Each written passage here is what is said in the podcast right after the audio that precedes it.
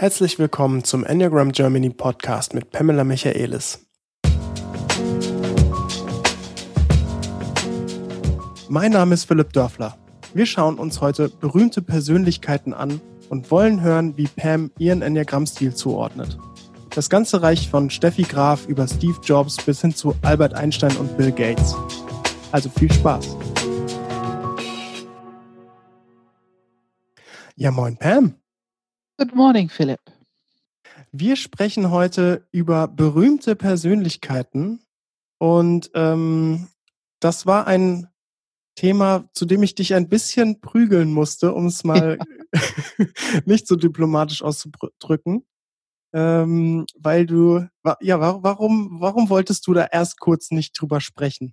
Ach, ich finde es schon ein sehr schwieriges Thema und ich finde auch ein Thema, wo wir sehr viel Achtsamkeit brauchen, wenn wir es über als Thema im Podcast nehmen, dass wir sehr vorsichtig sind, ähm, nicht zu behaupten, dass wir wissen, was die sind, ähm, aber schon um zu nutzen für die Validierung der Arbeit, indem wir aufzeigen können, welche Indizien sammle ich, um zu einer bestimmten Vermutung zu kommen weil das tue ich natürlich, das tust du ja auch, das tun viele Menschen. Dennoch mhm. ist es so in die Enneagram-Welt, dass sehr viele berühmte Persönlichkeiten komplett unterschiedlich eingeordnet werden von verschiedenen Lehrern. Genau, und das ist natürlich ein riesen, riesen Disclaimer, den wir direkt jetzt am Anfang stellen. Ähm, sowohl du als auch ich, wir haben uns wirklich viel jetzt über berühmte Persönlichkeiten ausgetauscht und ähm, haben beide sagen wir, wir haben nicht die Weisheit mit Löffeln gefressen. Genau. Und, äh, und äh, wir haben allerdings natürlich schon Indizien und sind manchmal sicherer als andere Male, wo wir sagen, ah, da könnte auch hier und X, Y und Z. Genau, das einfach für den Hinterkopf für alle äh, die Sachen, die wir jetzt besprechen, ist ähm, teilweise wirklich lange beobachtet, teilweise aber auch mit einem Fragezeichen unsererseits. Und ähm, warum sprechen wir jetzt aber trotzdem drüber? Warum habe ich dich dazu so überredet? Ähm, der Grund ist, erstens, wir haben einen, den berühmt-berüchtigten Maibaustein, den wir gefühlt konstant ankündigen am Ende unseres jeden Podcasts, mhm. weil der so spannend ist und viele Leute ähm, die neuen Enneagramm-Stile live erleben, inklusive die Interviewtechniken und Indizien versammeln.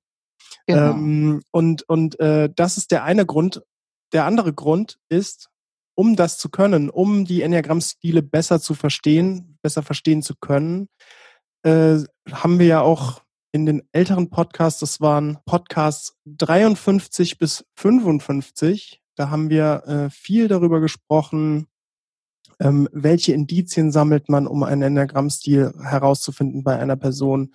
Was müsste man eigentlich für Fragen stellen? Wie macht man ein Interview? Du hast sogar ein Interview live durchgeführt und so weiter und so fort. Und äh, ich finde es sehr, sehr spannend und es macht es sehr transparent, einfach mal potenziell berühmte Persönlichkeiten zu beobachten, die man ja, zu denen jeder irgendwie videotechnisch irgendeine Möglichkeit hat, sie anzuschauen und äh, zu überprüfen, ah ja, das meinen die mit diesem Indiz. Ah ja, okay, da kommen die auf diese Fährte. Und, ähm, und das finde ich sehr hilfreich. Ähm, zumindest hat es mir geholfen, Dinge besser einordnen zu können, wenn ich, ne, wir kommen gleich dazu, ich habe auch in der Ankündigung gesagt, wenn ich so jemanden wie Bill Gates sehe und mir denke so, aha, aha, aha, okay, das sind interessante Indizien, warum er der Typ XYZ ist, so nach dem Motto, ne? Ähm, genau. Wobei wir gerade da ähm, uns, also ich habe mir jedenfalls sehr viel Zeit genommen. Ich möchte hier auch noch was sagen, Philipp uns geht es nicht darum, dass es berühmte Leute sind. Also für, für mich jedenfalls ist es einfach äh, die Möglichkeit, es ist leichter, sie beobachten zu können. Genau. Das es ist, ist leichter, an diese Indizien ranzukommen. Deswegen machen wir das jetzt heute. Nicht, um uns mit berühmten Persönlichkeiten irgendwie äh, zu rühmen, zu identifizieren, noch sonst was. Ne? Ja, da hast du einen guten äh, Punkt angesprochen, warum wir jetzt berühmte Persönlichkeiten sprechen, über die sprechen wollen, nicht weil sie berühmt sind. Aber trotzdem will ich dir die Frage stellen, also berühmte Persönlichkeiten sind doch prinzipiell erstmal ganz anders als wir, oder Pam? Also ich meine, die sind Genies, sind Vordenker, sind Milliardäre, sind im Fernsehen, da die spielen irgendwie gefühlt alle mit anderen Regeln und und äh, da ist es doch mit dem Enneagramm-Stil bestimmt anders als bei so Normalbürgern wie uns, oder? Ich kann nicht Ja sagen. Ich, äh, du, du, ja, du, du hast wieder eine provozierende Frage gestellt, aber äh, alles in mir rebelliert gerade. Mhm. Wir haben mit Menschen zu tun. Und es ist egal, welche Rolle, wie viel Geld, Mann oder Frau, welcher Kulturkreis, ähm, all diese trennende Aspekte spielen hier keine Rolle. Wir haben einfach mit Menschen zu tun haben, die eine Neurophysiologie haben, die eine innere Programmierung haben, die ihre drei Zentren haben. Und das ist die Art Information, die wir wertschätzen, die wir würdigen und die wir nutzen für unsere Lehre. Ähm, und wir wollen unsere Zuhörer ermutigen, Menschen so zu sehen. Also ich muss sagen, mit dem Enneagramm ist es sehr viel einfacher, Menschen auf Augenhöhe zu begegnen und zu erleben, weil man irgendwie wertschätzt dieses Urmenschliche in einem. Ich habe es, die anderen haben es, du hast es. Ähm, und das spielt Rolle und Berühmtheit einfach nicht so eine große Rolle mehr. Ich finde ich finde das auch tatsächlich ähm, ernüchternd im positiven Sinne.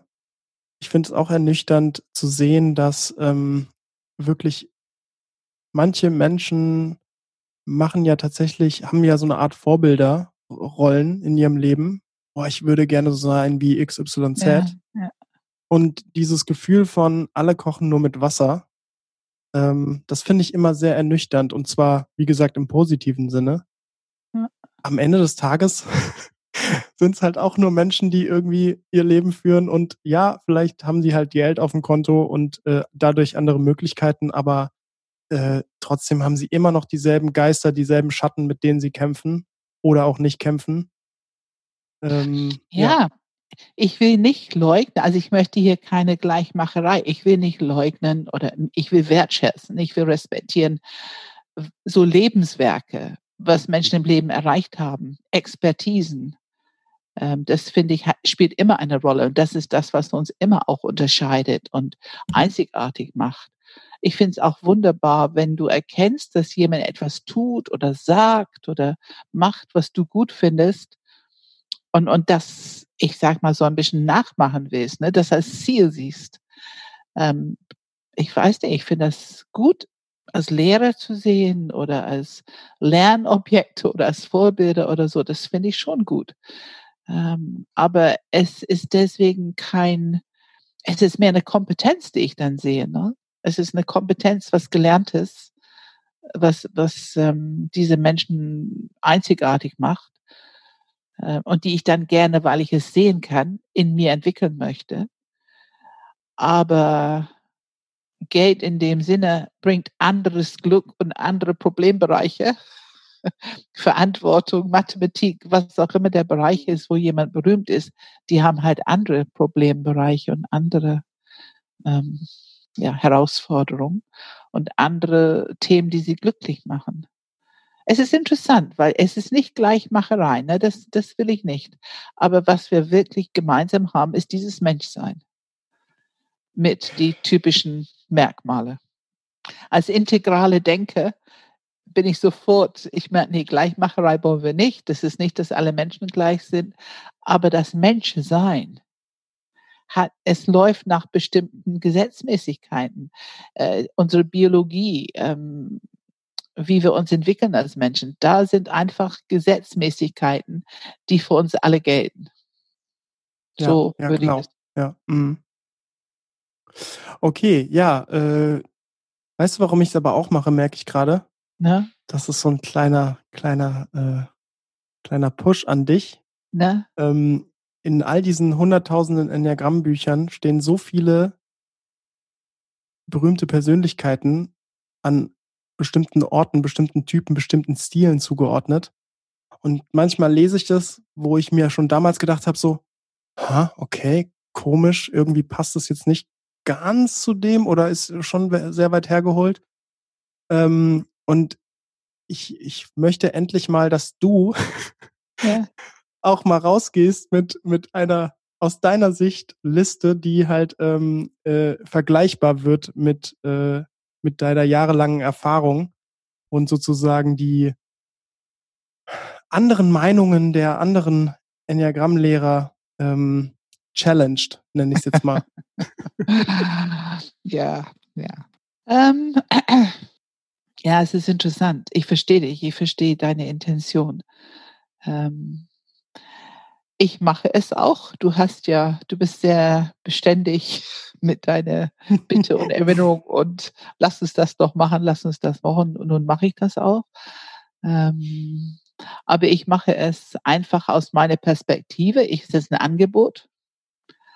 Ähm, nicht, nicht um andere Lehrer irgendwie ähm, als Unrecht zu bezitteln oder ähm, ich weiß, dass es Kommentare auslösen wird, aber meine Intention ist einfach, mein Angebot an meine Perspektive auf diesen Menschen auf dem Tisch zu tun und warum ich das teilweise für sehr schwierig finde, vorzustellen, dass zum Beispiel Marilyn Monroe eine Acht sein sollte. Ja. Oder, oder Donald Trump, das habe ich auch schon gehört. Oder ein Barack Obama. Ähm, neun. Barack Obama wird ja. Ja, ich habe auch schon acht gehört. Ich habe neun gehört. Also ich habe schon Verschiedenes bei ihm gehört. Ähm, ich, ich werde einfach meine Perspektive, ich biete meine Perspektive an und ähm, da, dann ist es sozusagen, kommt es mit auf dem Tisch, auf dem Buffet von unterschiedliche Wahrnehmungen. Dann äh, spannen wir mal niemanden weiter auf die Folter. Wie willst du durchgehen? Nach Zentrum starten wir 2, 3, 4 oder irgendwie in einem Zentrum oder willst du wirklich einfach bei 1? Ich würde beginnen? hier wirklich gerne 1 bis 9 machen. Ich finde, das macht es einfacher für unsere Zuhörer folgen zu können. Okay, dann muss ich jetzt doch noch mal ganz kurz eine Frage vorher stehen, weil bei der 1, ich merke, es gibt Enneagrammstile, da haben wir extrem viele Menschen aufgeschrieben und es mhm. gibt andere Enneagrammstile, da haben wir wirklich ich würde sagen, keinen bis sehr wenige, na, keinen ja. haben wir nicht, aber sehr wenige Leute stehen. Ja. Willst du, was, sag mal was dazu. Warum sehen wir zum Beispiel, wenn wir jetzt auf die Eins kommen und auf die Zwei kommen, warum haben wir da relativ wenige Namen stehen und bei der Drei oder bei der Vier oder bei der Sieben sehr viele Namen stehen? Ja, es ist interessant. Ähm, es kann sein, dass ähm, eins und zwei nicht so oft und so leicht vor der Kamera stehen ist möglich. Nicht so oft den Beruf ähm, Schauspieler oder Moderator oder Tagesschausprecher oder was auch immer. Ähm, es kann sein, dass ich sie einfach noch nicht so in Betracht gezogen habe. Ähm, das ist möglich. Also wenn ich Tagesschausprecher, ähm, wenn ich das nur andenke, dann denke ich, da müssten eigentlich eine Menge Einser sein weil es von akribischer Genauigkeit ähm, entsprechend gut strukturiert und so weiter. Das müsste eigentlich mehr geben. Und vielleicht gibt es auch mehr, die musste ich vielleicht nochmal durchschauen. Aber die sind mir im Moment, ich habe halt meine einige, also bei eins habe ich die Queen of England, die ist immer so ein wunderschönes Beispiel. Mhm, von mhm. der Aufrechterhaltung, von der Pflichterfüllung, von der ähm, die Art, wie sie ihr Leben lebt. Sie schafft es, ihr privates Leben für sich sehr ähm, unöffentlich zu halten, bei so ein öffentliches Profil, die sie leben muss. Sie macht es immer das, was sie für richtig hält. Und sie ist immer mit Kontenance unterwegs in der Öffentlichkeit. Ihre Kleidung nach bestimmten Regeln ähm, alleine, dass sie es geschafft hat, in ihren Generationen sich an so viele Regeln und Traditionen zu halten. Wir sehen, dass es sonst in der sogenannten Royal Family wenige gibt, die das schaffen. Aber sie hat es geschafft und sie hat es geschafft, diese getrennte Familienleben, öffentlichen Leben. Und dann sehe ich immer diese, und sie ist bekannt, ist es bekannt, dass sie einen sehr guten Humor hat, auch teilweise einen derben Sinn für Humor, was ja in Großbritannien nicht so selten ist bei den sogenannten Upper Classes oder und ähm, ja, also da gibt es wirklich tausend Indizien. Mhm, okay. Eins beweisen. Das heißt, es ist sehr sicher und sehr leicht. Mhm. Und wir sehen die 1-7er Linie, ne? diese Familienspaß und so weiter, da sehe ich diese 1-7er Linie. Das mhm. ist für mich ähm, der Indiz für eins, weil die Einse, die ich kenne, haben oft eine sehr schöne, fast geheime Seite. Äh, die man nicht so oft begegnet, sondern eher, wenn es abends bei Party oder ein Drink oder Tanzen oder so, ähm, die Einser können die Nacht durchtanzen. Das ist einfach so. Auf die 1,7er Linie will ich auf jeden Fall später nochmal genauer eingehen. Aber äh, ja, du hast noch eine zweite Person bei der ENS hingeschrieben. Wir haben hier von der Leyen, Ursula von der Leyen, die Präsidentin der Europäischen Kommission gerade ist die einen, schon eine ziemlich lange politische Karriere hinter sich hat, die auch noch Mutter von sieben Kindern ist, was mich immer wieder zur Bewunderung bringt oder mir, mir Bewunderung ab, abbringt. Und man sieht, man hört, dass sie eine gewisse Neigung dazu hat, so eine aufrechte Zeigefinger, so diese rechte, berühmte rechte, aufrechte Zeigefinger, wie sie spricht. Nicht unbedingt physisch, aber wie sie spricht. Also sie ist gut darin, andere einen Tick zu ermahnen, ähm, moralisch einen Tick auf die Füße zu treten. Das hat sie gerade gemacht mit der EU im Umgang mit dieser Corona-Krise, dass zu viele Grenzen dicht gemacht haben und nicht gut auf die Versorgungswege geachtet haben.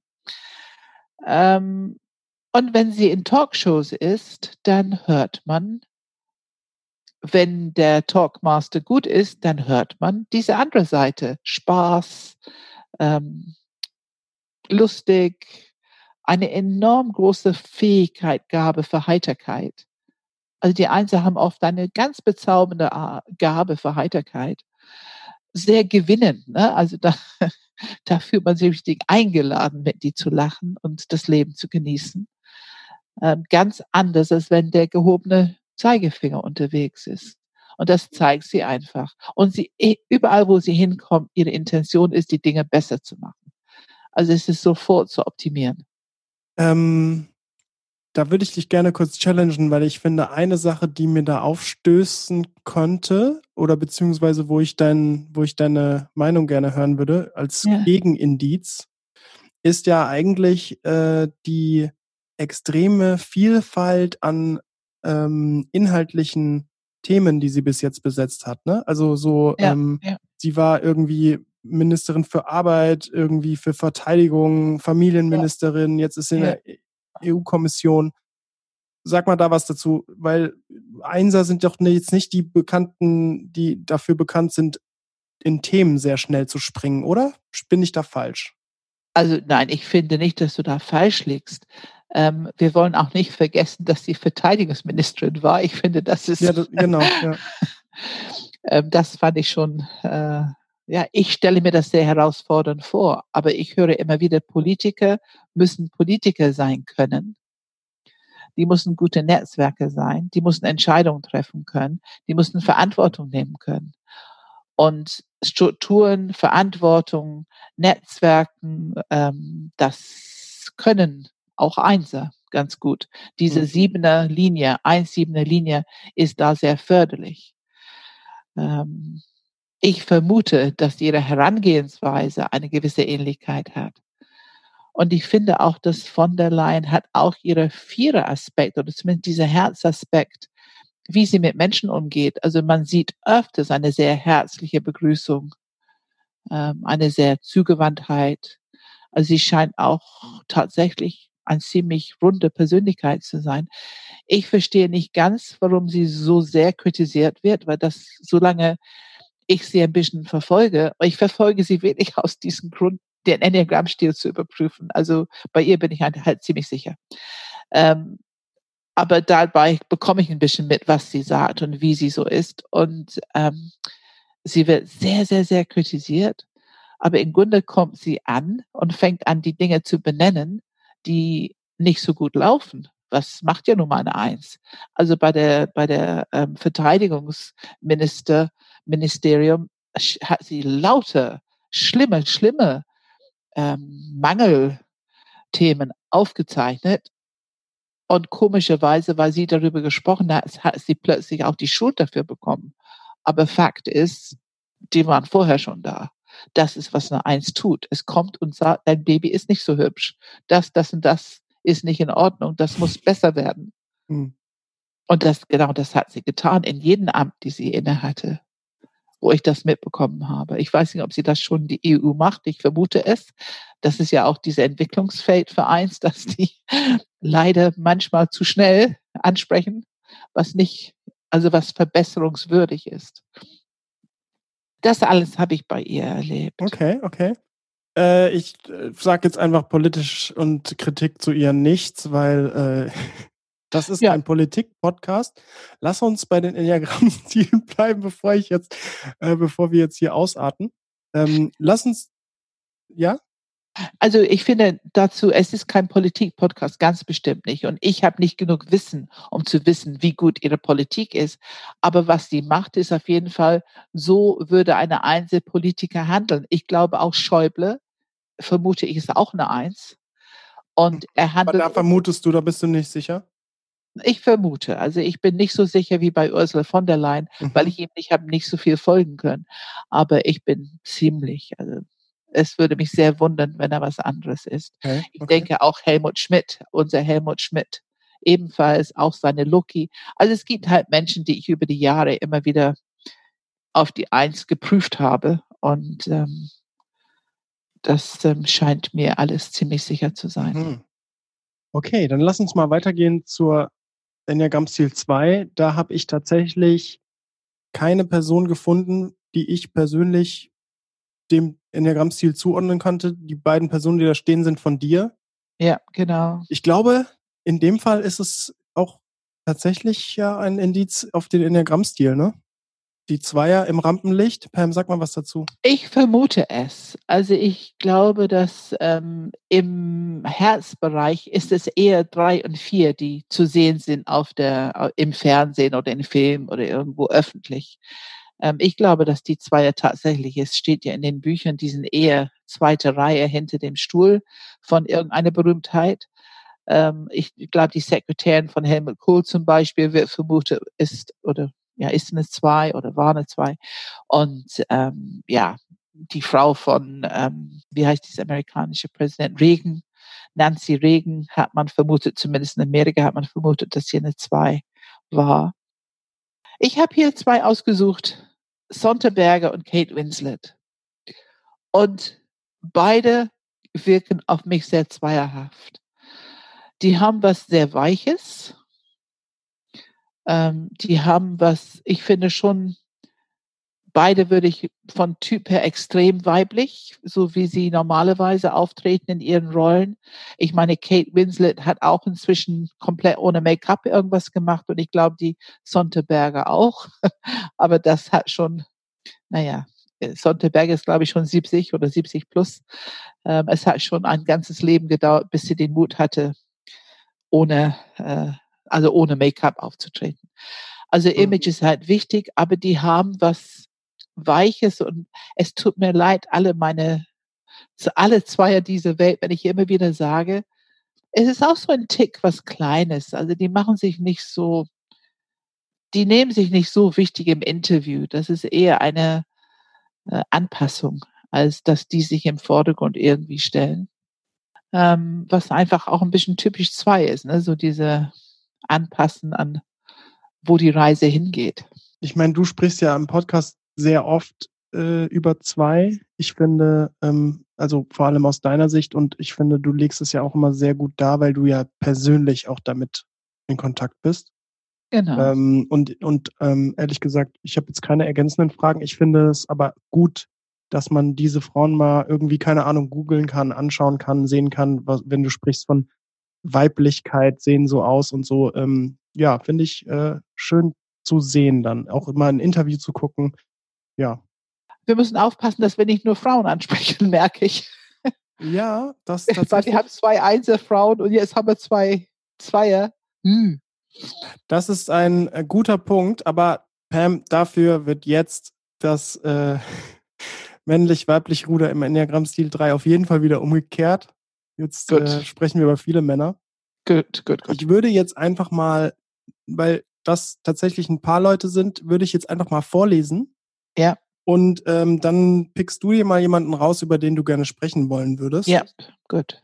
Ähm, also, da drin ist Donald Trump, Dieter Bohlen, Heidi Klum, Arnold Schwarzenegger, Tom Cruise, Lady Gaga mit einem klitzekleinen Fragezeichen, Barbara Schöneberger mit einem klitzekleinen Fragezeichen, Frank Sinatra, Oprah Winfrey auch mit einem kleinen Fragezeichen, Beyoncé, Prince und äh, genau, die Liste könnte noch weitergehen. Ich glaube, wir lassen es erstmal dabei und fragen, Pam, wen willst du dir da mal rauspicken?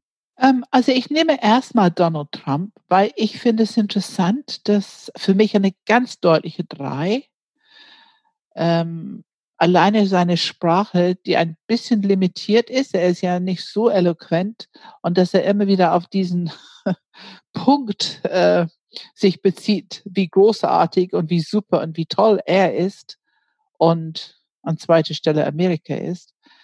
Aber ganz bestimmt das, was die kritisieren, diese Wandelbarkeit, dieses sprunghafte innerhalb einem Interview im Grunde drei verschiedene Meinungen vertreten können. Da gehört eine enorme Anpassungsfähigkeit dazu. Ich bin sicher, dass er überzeugt ist. Beim ersten Antwort erzählt er das, was er für richtig hält. Beim zweiten Antwort, auch wenn es das Gegenteil ist, sagt er das, was er in diesem Moment für richtig hält. Und beim dritten Antwort ebenso. Und das kann nur eine zwei, äh, äh Entschuldigung, eine drei. Das kann nur eine drei. Ich höre aber von manchen, dass er doch eine Acht ist. Und das wundert mich total. Ich frage mich einfach, wer kennt die Acht? Diese stoische, nicht so beweglich, wenn die nicht selber bewegen wollen, nicht so leicht von draußen zu beeinflussen, nicht so leicht von außen die Wahrheiten anderen anzunehmen. Also die ganze Themen der Acht, die anderen eher Schwierigkeiten machen, sind genau die Themen, ähm, die Donald Trump lebt. Mhm. Ähm, insofern, es fasziniert mich, dass man denken könnte, dass ein Bauchmensch diese Wandelbarkeit hinbekommen könnte. Also da brauchst du so viel Herzintelligenz und Herzenergie und Herzprogrammierung. Das muss so an erster Stelle sein, um so leistungsbewusst, ich bin super, und ich ändere meine Identifikation und was ich meine innerhalb ein Interview dreimal. Das bekommt nur ein Herzmensch hin.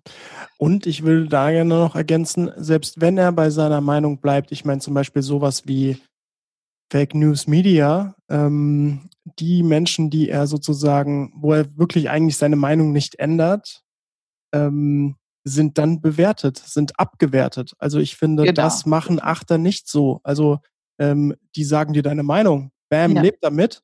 Ja. Aber so dieses Gefühl von, ähm, du bist fake, also konstant. Sobald ein Reporter auch nur eine Frage stellt, du bist eh Fake News, du bist eh nichts wert, ich brauche nicht mit dir reden.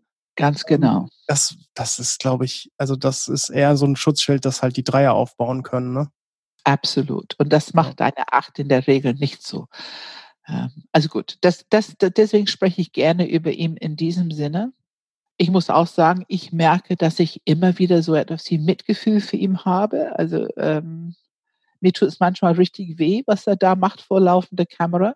Allerdings, wie man sieht, es scheint die Amerikaner nicht so viel zu stören, wie es unser eins hier drüben in Europa stört. Nehmen wir mal zur Abwechslung einen Nicht-Politiker, Pam. Ja. Ähm, Lass mal Barbara Schöneberger nehmen. Ich finde, sie ist ein tolles Beispiel für auch ein Lookalike. Wir, das ist nämlich genau. ein Punkt, den das ich gerne nochmal ansprechen würde. Ähm, ja. Und zwar, äh, wir, wir haben jetzt Trump, äh, du hast jetzt schon die acht äh, genannt, den viele, den, die viele in Trump sehen. Ähm, und äh, wenn wir über Lookalikes sprechen, dann spricht man über ähm, Enneagrammstile, die durch Verhalten, die durch den ersten Blick relativ ähnliche Züge haben können, ja. aber in einer Art äh, tieferen Motivation, wenn man wirklich dann die, die Leiter runtergeht, wie wir sie ja so gerne machen, und Indizien sammelt auf der tieferen Ebene, ähm, dann wirklich sich klar unterscheiden. Ähm, ja. Und, ja. und ich finde, Barbara Schöneberger ist ein tolles Beispiel. Äh, auch Oprah Winfrey, wir können beide, glaube ich, ganz gut nehmen. Drei, acht. Sag mal was ja. dazu. Ja, ähm, die haben, also Barbara und Oprah Winfrey haben beide auch eine gewisse Körperlichkeit, ähm, die durchaus auf die Acht hinweisen könnte. So eine Impulsivität auch ein bisschen, ne? ja, impulsiv, viel Energie nach außen und natürlich sehr viel Verantwortung übernehmend. Ähm, also die sind, die sind beide, die haben Projekte ohne Ende, auch unterschiedliche Projekte und ähm, haben viel Energie, die auch umzusetzen. Also dieses Thema, man könnte auch, man könnte sie auch als Mache bezeichnen. Was mir auffällt bei Barbara Schöneberger ist ihre enorme Persönlichkeit. Also sie hat eine Persönlichkeit, sie kann wirklich die Runde ähm, übernehmen, wenn sie spricht mit ihren leuchtenden Augen und ähm, sie spricht einfach an. Ne? Äh, man muss hingucken. Sie ist ein Hingucker. Man muss hingucken. Auch ihre Kleidung finde ich ist ein bisschen typisch für drei, weil ähm, gestylt. Ja, sie ist gestylt und ja, es tut es mir leid, Philipp, wenn ich das jetzt sage, aber gestylt im Maße und, und in Balance ist gut. Und ab und zu mal tritt sie ein bisschen über diese, für mich jedenfalls, ein bisschen über diese Balancegrenze. Also manchmal ist es ein bisschen schrill oder ein bisschen, wo man wirklich ähm, kaum hingucken kann, weil es so laut oder so bunt oder so irgendwie. Auf jeden Fall ist es immer sehr unterschiedlich.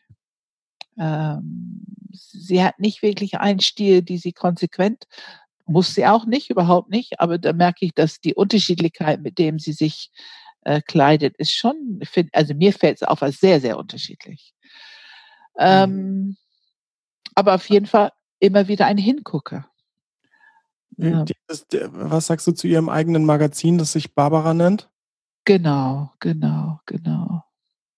Ja, was sage ich dazu? Also ist das für dich ein Dreier-Indiz oder können das auch Achter? Weil ich finde, das ist schon, schon, hat schon was mit Selbstdarstellung ja auch zu tun, ne? So, so absolut. Magazin absolut. sich selbst zu benennen und ja, so. Ja. Und ich finde, diese ganze Selbstdarstellerische ist nicht so sehr Acht. Acht nimmt einfach den Raum. Die sind ähm, die finden sich auch oft toll, wenn in das, was sie machen. Aber die sind, die haben es nicht nötig, so diese selbstdarstellerisch haben die einfach nicht nötig. Es ist mehr im Sein, ne, dass die im Mittelpunkt stehen. Äh, aber das sind sehr feine Unterschiede. Ähm, also ich würde schon auf die drei tippen, aber ich finde, du hast absolut recht. Ich finde, diese Fragezeichen ist berechtigt, wenn wir nicht die Möglichkeit haben, sie zu interviewen auch privat zu erleben, äh, dann ähm, würde ich da nicht hundertprozentig Ja sagen wollen. Ich, äh, ich würde gerne, oder hast du noch jemanden, den du erwähnen wolltest? Bei drei? Na, ich wollte nur kurz, also Arnold Schwarzenegger wäre ja auch, ne, 8-3 ist einfach Lookalike mhm. und er mhm. ist ja auch körperlich und, und ne, aber äh, Strongman und, 100 und die Pro eine 3. 100 Pro. Und der arbeitet ganz deutlich 3. Ja, also bei ihm habe ich gar keine Zweifel. Nee, überhaupt nicht. Bei Tom Cruise auch nicht. Also da sind einfach keine Zweifel. Ich finde auch Tom Cruise, er ist, also er kann, er ist nicht in alle Filme, jedenfalls für mich, aber er kann ein genialer Schauspieler sein. Mhm. Unglaublich. Und das ist wiederum, glaube ich, die große Gabe der drei, sich so einzufühlen, so die Identität anzunehmen.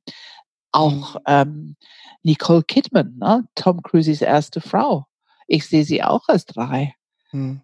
Ähm, und sie kann auch so toll schauspielen. Also. Wobei es ganz spannend ist, weil wir kommen gleich zu den Vierern und da haben wir auch ein paar Schauspieler. Und das ja. finde ich echt ein Unterschied in der Tiefe und in der Intensität von so einem von so einer, äh, von so einer Schauspielerei. Aber da kommen wir gleich zu.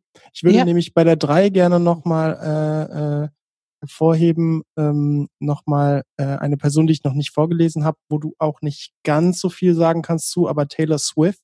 Ja. Ähm, Taylor Swift ist ja wirklich ähm, eine der erfolgreichsten Musikerinnen aller Zeiten jemals. Und ähm, sie, ich schätze sie sehr, sehr, sehr, sehr klar als drei ein.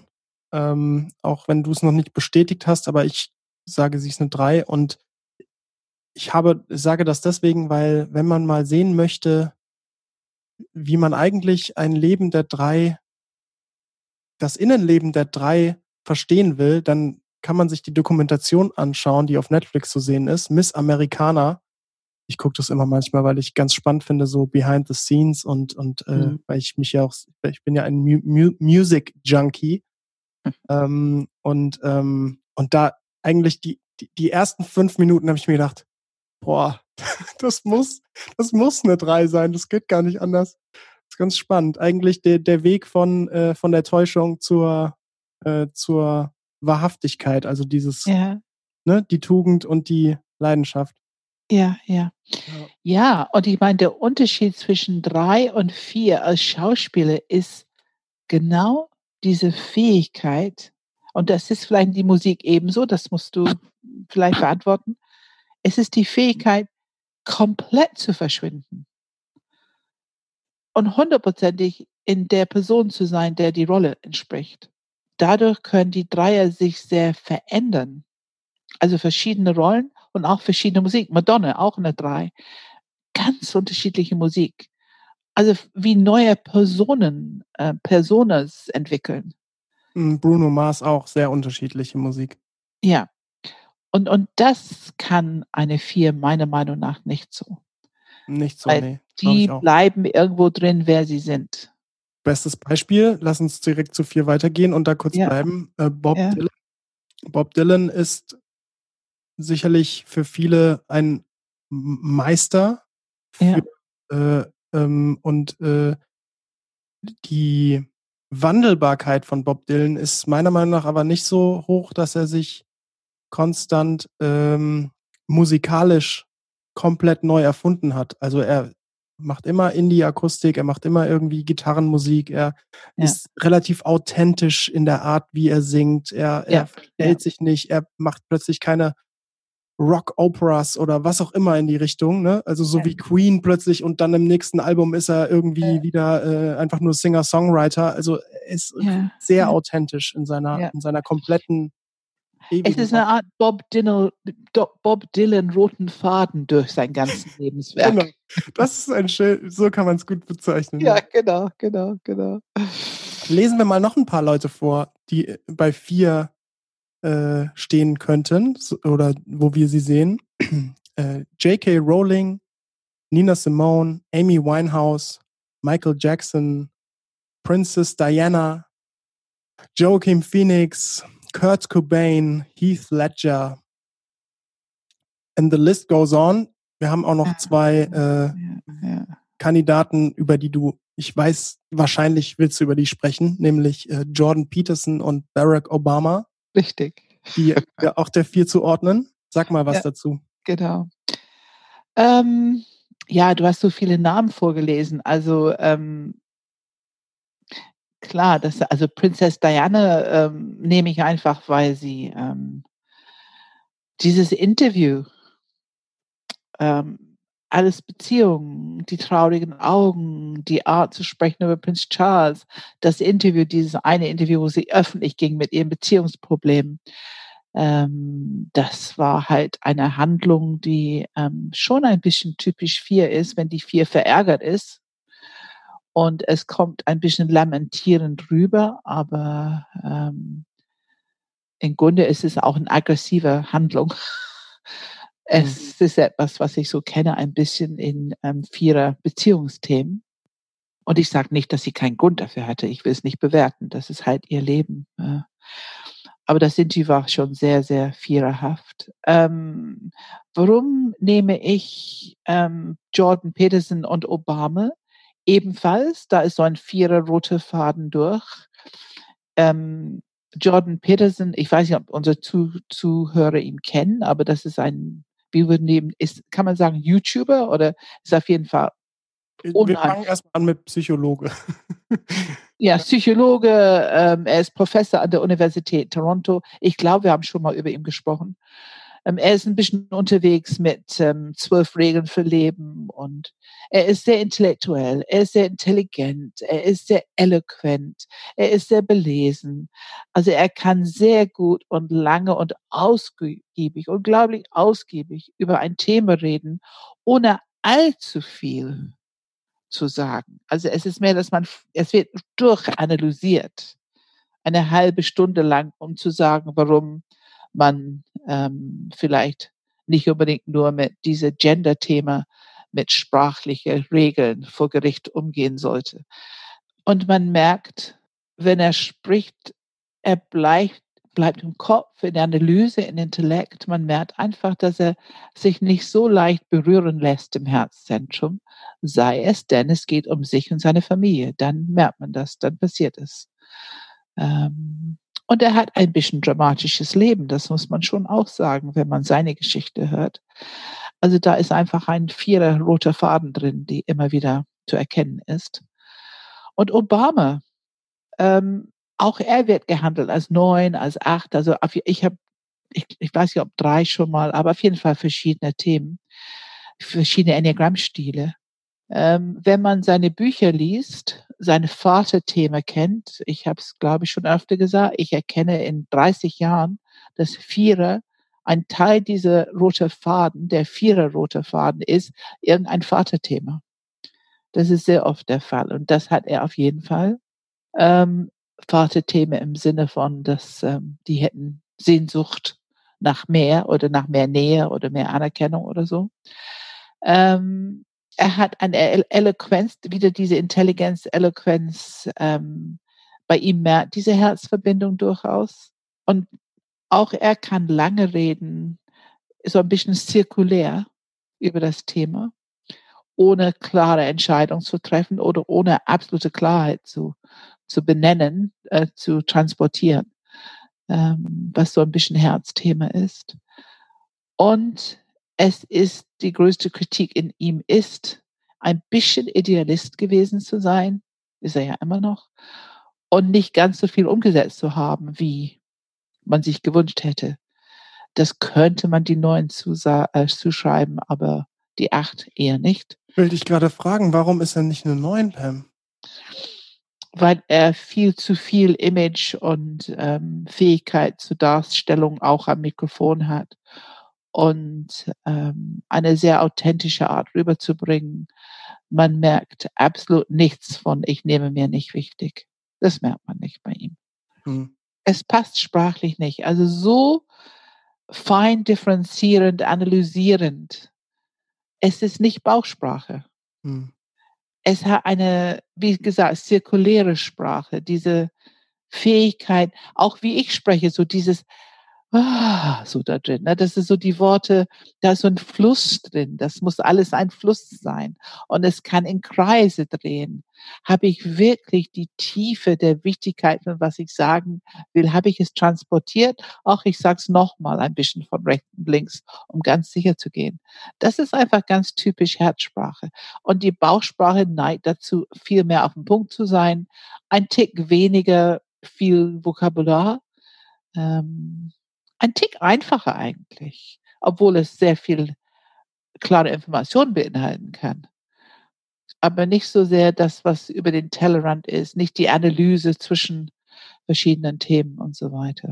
Und ich würde gerne auch noch ein Argument dafür bringen, und zwar, also warum es nicht neun ist, was, was ähm, auf jeden Fall, sagen wir einfach mal, Herzzentrum ist die Fähigkeit, auch hier wieder Anpassungsfähigkeit, äh, vor allem wenn man sieht, der Unterschied äh, im Umgang mit, äh, ich sag mal, äh, den, der, den weißen Politikern und seinen schwarzen Landsleuten, so wie er sich selber jetzt mal äh, dann sieht. Mhm. Er hat, eigentlich hat er da zwei Gesichter, ne? Also die, die Art, wie er mit Schwarzen umgeht und tatsächlich, ich würde schon fast sagen, so Street Credibility mitbringt, irgendwie die da, da fast schon from the hood und so ähm, irgendwie zu kommen. Ja. Oder zumindest irgendwie, ne, so ein Fistbump oder solche Dinge, ja, ja, äh, dass er mit einem Weißen niemals machen würde eigentlich. Ähm, ja, und Amazing und Grace zu singen in die, in die Kirche, ne? Ja, ja. Das war so diese, diese, ähm, ich glaube, bei der Beerdigung von jemandem hat er Amazing Grace angefangen zu singen, was ja ein absolutes Sklavenbefreiungs-Lip Liberalisierungslied ist. Ich würde gerne noch einen Punkt ansprechen, ähm, den ich bei vier, den man, finde ich, sehr gut beobachten kann, wenn man diese Liste sieht. Ähm, und ich glaube, da haben wir noch nicht so explizit drüber gesprochen, aber ich finde es in dem Kontext sehr, sehr, sehr hilfreich. Ähm, ich ich sage nochmal die Namen, äh, und zwar geht das Thema ähm, um das Thema Selbstsabotage. Die Vierer das, das Wort benutzt du öfter mal. Ähm, ja, genau. haben genau. eine Fähigkeit, sich in einer gewissen Art und Weise selbst zu sabotieren, Und wenn man die Namen, die man hier in der Liste sieht, auch mal nochmal sich anguckt, Nina Simone, Amy Winehouse, Michael Jackson, Kurt Cobain, Heath Ledger, die haben sich teilweise selbst umgebracht, teilweise ja. äh, sehr, sehr schmerzhafte Leben geführt, zumindest aus ihrer Sicht. Also Sina, Nina Simone ist definitiv, sage ich jetzt mal, ein bisschen unempathische Schauspielerin. Ich weiß nicht, wer das ist. Ich muss direkt mal jetzt gucken. Nina, oh, Nina Simone ist eine schwarze ähm, Sängerin aus Amerika. Die hat sehr okay. viel, sehr, sehr viel, also großartige Musik im Jazzbereich, aber auch sehr, sehr viel dafür getan, dass die ähm, in der Zeit von Martin Luther King Jr., wo sie ähm, Rechte, ah, ja. sich für die Rechten von Schwarzen eingesetzt hat und so. Ah, okay. Und trotzdem und, äh, und hat auch sehr viel bewegt im Sinne von ja. äh, Dialog zu schaffen. Ja. Und trotzdem hat sie es geschafft, bis an ihr Ende, bis am Ende ihres Lebens. Und sorry, wenn ich da jetzt Vierern zu nahe treten, zu trete mit diesem Wort, aber sich einfach die ganze Zeit selbst zu bemitleiden Ach. und einzuigeln. Ich glaube, irgendwann hat sie in Afrika gelebt und hat einfach keine Musik mehr gemacht, weil sie sich so selbst bemitleidet hat. Und jetzt kommt dieses Wort Selbstsabotage. Pam, ja. sag mal was dazu, wenn du diese Worte hörst und, und das im Kontext der vier stellst. Also eine gewisse Selbstsabotage ist für mich ein Teil dieser roten Linien durch ein Viererleben. Wobei ich bin sehr vorsichtig. Ich würde sagen, dass alle Enneagram-Stile eine gewisse Neigung haben in ein bestimmtes Feld, auf eine bestimmte Art und Weise Selbstsabotage zu betreiben. Mhm. Ähm, das, das würde ich sagen, das haben wir alle ein bisschen gemeinsam, Bestimmt, je nachdem. Ja. Ne? Aber ähm, die Vierer ähm, Selbstsabotage ist, es basiert auch auf diese falsche Glaubenssatz, dass ich einen Mangel habe, ne? was ja diese Struktur einfach ähm, viel Leid zufügt, auch viel Kreativität ähm, entwickelt, entwickeln lässt, das muss man schon sagen. Ich habe so, ich mein ältester Sohn ist eine Vier und ich spreche immer mit zwei Freundinnen, die auch vier Kinder haben und wir sprechen über diese traurige kreative Phase. okay. Da, da, da, wir wissen sofort, was gemeint ist. Ähm, das heißt, dass irgendwas gerade ein bisschen schief, es ist natürlich jetzt, in dieser Situation, ist für meinen Sohn eine traurige Kreativphase. Ähm, klar, also sobald es ein Problem gibt, eine Herausforderung, was auch immer, es wird über die Laune, über ein Absinken von Laune und Glück und so weiter, man sinkt in die Tiefen, da wo es richtig, man sich suhlen kann und sich traurig fühlen kann und das Leben unerträglich sich anfühlen kann. Und für die meisten, Gott sei Dank, bleibt es als eine energetische, die sprechen sogar davon, dass es angenehm ist, diese Intensität in Gefühlen zu, zu, zu, zu spüren. Ähm, und die, die, der Pendulum schwingt wieder rüber. Da kommt die Kreativität durch und die Pendulum schwingt wieder rüber. Das ist der normale Viererleben. Aber dann, wie du sagst, Heath Ledger und ähm, äh, Amy Winehouse, Kurt Cobain. Ja, genau. Und, Michael Jackson. Ja, also. Tragische Me Leben. Es gibt tragische Menschen, die es halt nicht ganz schaffen, dass der Pendulum wieder rüber schwingt. Und auch da, alle Enneagramm-Stile ist, also Suizid würde ich nicht gerne ein Enneagramm-Stil nee, nee, nee, typischerweise nee. zuschreiben. Das würde ich nicht gerne tun, weil da gehört noch was ganz anderes dazu. Ja, es ist schon interessant. Also auch wenn ich hier über diese berühmten Persönlichkeiten spreche, merke ich, dass ich doch ein bisschen tiefer gehen kann und das gefällt mir dann das doch freut mich. ganz gut. Dann lass mal das Zentrum wechseln. Wir gehen jetzt ins Kopfzentrum ja, genau. und schauen uns mal die Fünfer an. Ich lese wieder eine Liste vor und du pickst dir jemand raus. Richtig. Fünf ist zum Beispiel Albert Einstein, Sigmund Freud, Eckhart Tolle, Woody Allen, Helge Schneider, Schulz von Thun und dann noch zwei mit einem kleinen Fragezeichen dahinter, wo ich gerne deine Meinung hören würde. Stephen ja. Hawking ja. und Greta Thunberg. Ja, ja. So, Pam, wen willst du ansprechen? Puh. Also da eine auszusuchen ist schon sehr schwierig. ich fange mit Albert Einstein an, weil er so berühmt ist. Ähm, jeder kennt ihn, jeder, ja. Und natürlich seine ganze Lebenswerk. Es ist einfach so typisch für eine, für eine absolute Experte werden in einem Bereich und seine ganze Energie, seine ganze Aufmerksamkeit, sein Bereich widmen. Ähm, Und er hat Brillantes hervorgebracht. Und es gibt einen Satz im Internet, das kann man lesen. Anweisung für seine Frau, wie sie mit ihm umzugehen hat. Kennst du das? Mhm. Also ich habe nicht die genauen Worte. Oh, sorry? Ich bin mir nicht sicher, ich glaube nicht. Also die Wortlaut ist so ungefähr.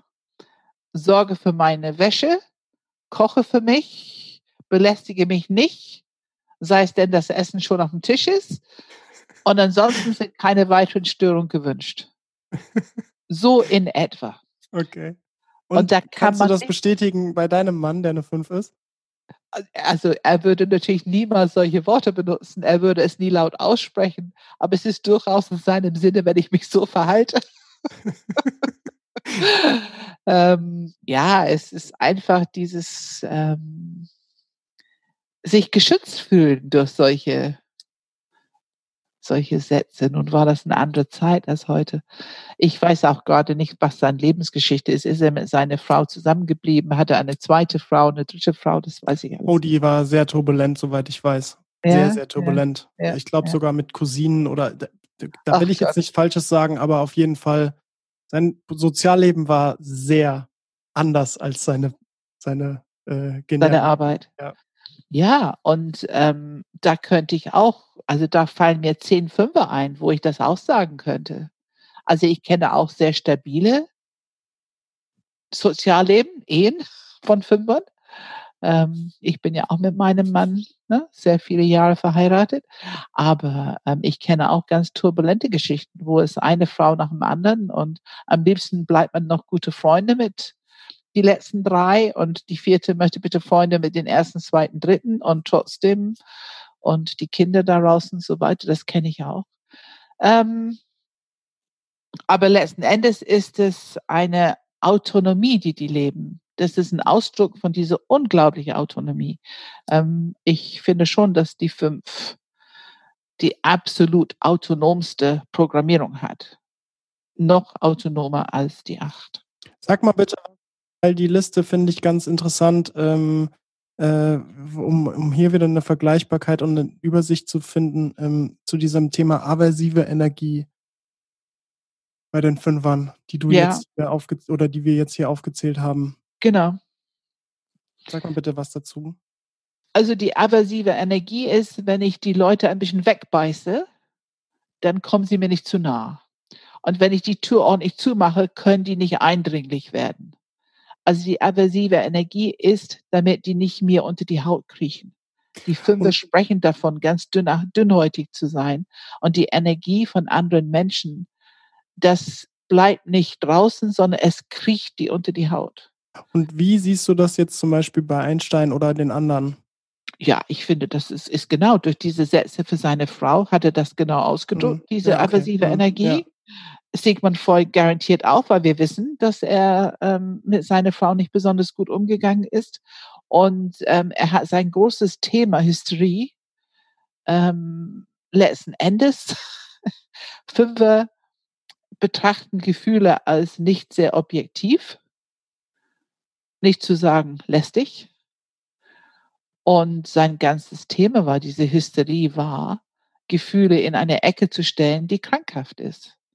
Also wenn man heute schaut, wie wir, wie viel Raum wir heute machen für die emotionale Intelligenz, wie viel Wissen wir darüber haben, wie viel Wertschätzung für diese Intelligenz haben, was verschiedene Emotionen mit sich bringen. Wenn wir das heute schauen, 100 Jahre später, und wir schauen, was Freud letzten Endes nur daraus gemacht hat. Das war Hysterie. Und Hysterie ist für sich ein Zustand, die sehr unangenehm ist, wo man keine Klärung hat. Man hat nicht die einzelnen Gefühle zur Verfügung, sondern die sind alle wie so eine Kaleidoskop durcheinander gemischt und haben eine hochexplosive Wirkung oder können. Ähm, insofern gibt es diesen Zustand. Aber ähm, diese Konzentrieren darauf, finde ich, passt ganz gut für die fünf. Ähm, Woody Allen ebenso mit Sozialleben und alles, was du eben erwähnt hast, ähm, über Einstein, scheint ja auch für Woody Allen zu gelten. Und dann haben wir diese wunderbare Ausnahme Eckhart Tolle, also eine sehr erläuterte, reife Mann, der seine Arbeit gemacht hat, der diese Transformation, diese innerliche Arbeit gemacht hat und heute ein sehr anerkannter spirituelle Lehrer. Wir können das Wort spirituell weglassen. Es ist einfach jemand, der beschreibt, wie die Welt ist, wie sie funktioniert und wie wir funktionieren in Bezug zu der Welt und wie wir uns verhalten können, um uns glücklicher zu fühlen, um mehr Wirkung haben zu können, um mehr Power haben zu können, mehr unser Platz in diese Systemwelt, Systemuniversum, unser Platz zu nehmen. Also er gibt sehr sachliche, feinschrittliche oder kleinschrittliche Informationen. Ein Experte in seinem Feld. Hm.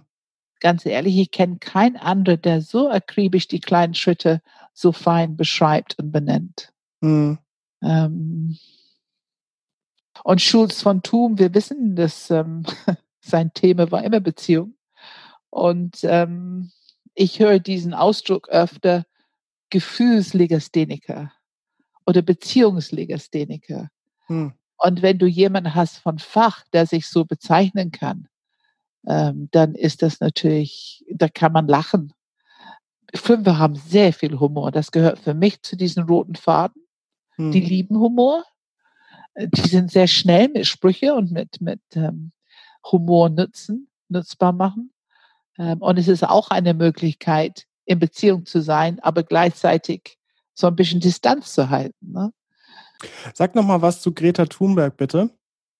Weil äh, da gibt es, glaube ich, viele Meinungen und ich glaube, eine der häufigsten ist, dass sie eine 5 ist. Ja, ich habe es schon gehört. Nun wissen wir von Grete, ah, sie ist so eine berühmte Persönlichkeit geworden in sehr jungen Jahren. Das heißt, sie ist schon ein bisschen am Auswachsen, am äh, mit Recht sich so äh, sozusagen ähm, weiterentwickeln zu können im Teenagerjahren. Sie hat natürlich diesen Aspekt von einer gewissen Rebellion, die einfach ihr gutes Recht ist in ihrem Alter und ganz besonders mit das Thema, was sie vertritt, womit sie in die Welt unterwegs ist. Dadurch, dass man sagt, dass sie eine autistische Störung hat, Persönlichkeitsstörung, bin ich sehr, sehr vorsichtig, etwas hm, dazu zu hm, sagen. Okay. Hm. Ähm, also meine Fragezeichen da ist sehr groß. Ich kann sagen, ja, ich kann es verstehen, warum die Leute das sagen. Das kann ich verstehen. Sie hat durchaus eine Fähigkeit zu aversiver Energie. Allerdings hat sie auch eine Fähigkeit, die Menschen gut mitzunehmen manchmal. Sie ist nicht immer aversiv. Gut, also eben, ich würde mir da kein Urteil erlauben. Okay. Das möchte ich hm. auch nicht, weil hm. ich finde, okay. das wäre zu, ähm, zu gewagt. Dann lass uns mal weitergehen zum ja. Enneagramm-Stil 6. Ja. Da stehen aktuell drei Personen. George W. Bush, Anke Engelke und Rudi Carell. Ja, genau. Also George W. Bush wieder als Politiker. Wir sehen, dass seine Politik diesen roten Faden der Sechs durchaus gezeigt hat. Erstmal Polaritäten. Es ist einfach so, dass im Kopfzentrum Polaritäten eher gelebt werden, gedacht werden ähm, und gewissermaßen ja, diese die Gedankengebäuden entwickeln sich schnell, um Polaritäten zu unterstützen. Das heißt, wenn du nicht für uns bist, bist du gegen uns. Worte von George W. Bush, die zum Beispiel auf ähm, Schröder und die deutsche äh, Öffentlichkeit ein bisschen bezogen war, beziehungsweise die Ablehnung am Irakkrieg teilzunehmen. Hm.